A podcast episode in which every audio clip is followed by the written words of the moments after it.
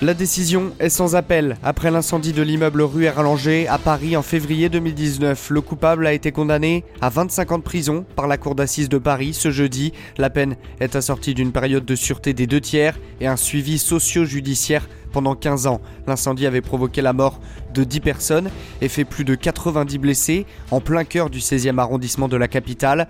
Durant le procès, Essia Boulares a reconnu avoir mis le feu après un différend avec un voisin durant la nuit du 4 au 5 février 2019. Jeudi matin, la femme de 44 ans s'est une nouvelle fois excusée. La question de son état psychiatrique a été au cœur des débats lors du procès. À la sortie, au micro de BFM, l'avocat de la défense, Sébastien Chapira, évoque déjà un recours en appel. Je crains malheureusement que ce soit une peine d'élimination sociale.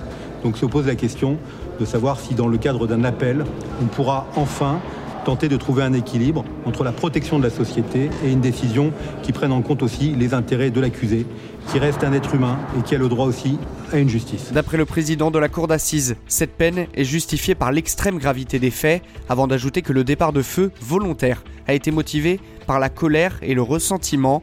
Il a également estimé que, contrairement à ses affirmations, la condamnée avait conscience des conséquences d'un tel acte.